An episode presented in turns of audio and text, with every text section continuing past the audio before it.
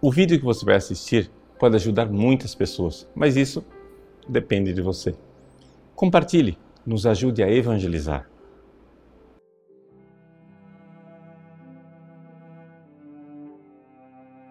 Em nome do Pai, do Filho e do Espírito Santo. Amém. Meus queridos irmãos e irmãs, o Evangelho de hoje nos fala de uma polêmica na sinagoga. Jesus cura uma mulher que já estava oprimida por um demônio há 18 anos e ele faz isso no dia de sábado. Por que é que Jesus insiste em realizar essas obras em dia de sábado, quase que provocando né, as autoridades judaicas que estavam simplesmente seguindo uma lei que o próprio Deus havia colocado? Bom, na realidade, nós vemos o seguinte: o descanso sabático era um descanso que Deus realizou na obra da criação. Ou seja, Deus, ele cessou a obra da criação e descansou no sábado. Mas Deus não descansou das obras da graça. Com relação às obras da graça, nós podemos dizer aquilo que diz São João no capítulo 5 do seu Evangelho. O meu Pai trabalha sempre. Ou seja, Jesus diz isso e acrescenta: e eu também trabalho.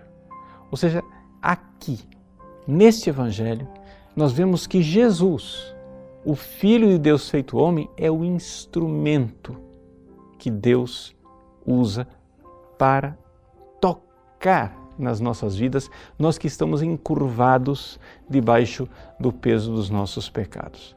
Deixa eu explicar um pouquinho essa ideia de que Jesus é instrumento. Veja, Deus, é? Deus é Trindade, Pai, Filho e Espírito Santo, e portanto o Filho ele sempre existiu. Mas este Filho se fez homem e quando ele se fez homem, Jesus Cristo que nasceu em Belém, ali nós temos uma humanidade, corpo e alma que não existiam antes. E este corpo e esta alma de Cristo são o instrumento que Deus quer usar para a nossa salvação. Importante nós notarmos isto, por quê? Porque é dele que vem a graça. É do homem Jesus, do homem encarnado que vem a graça e é necessário ser tocado por ele. É por isso que, por exemplo, nós temos os sacramentos. O que, é que são os sacramentos? Os sacramentos são sinais sensíveis é? em que nós, tocando as pessoas com esses sinais, temos ali uma ação de Deus. E esta ação de Deus é a ação através da humanidade de Cristo. Estes sacramentos são os sinais, digamos assim, que Cristo usa para nos tocar.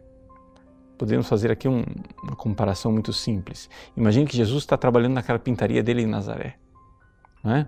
Agora, o corpo de Cristo, as suas mãos, ele pode fazer algumas coisas, mas ele pode usar o serrote, ele pode usar o martelo, ele pode usar uh, o formão, e assim ele vai modelando aquela madeira.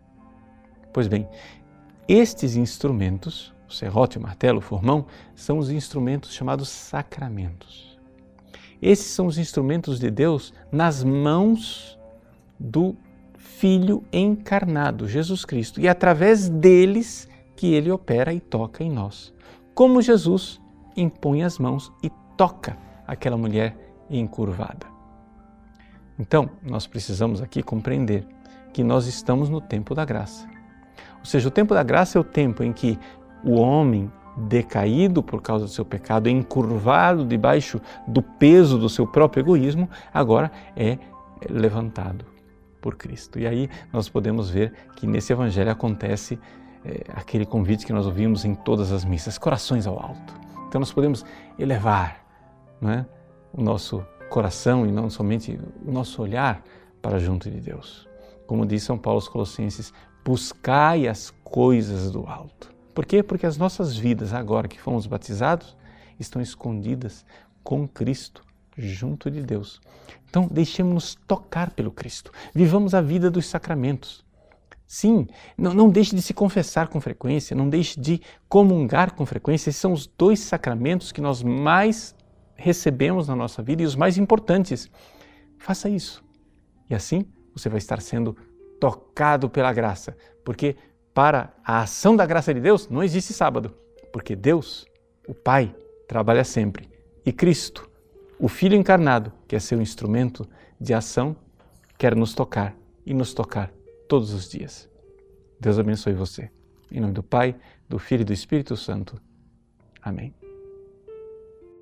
Gostou do nosso conteúdo? Pois bem, o nosso site faz questão de ser um eco da doutrina católica, do magistério de sempre. Muitas pessoas escrevem para nós diariamente dizendo que mudaram de vida, dando seus testemunhos. Quem sabe uma dessas pessoas que está esperando para mudar de vida é um amigo seu. Nos ajude a compartilhar, nos ajude a evangelizar. Se você curtir a nossa página, compartilhar nas redes sociais, pessoas podem salvar as suas almas. Deus usa instrumentos tão simples para transformar os corações. Que Deus abençoe você.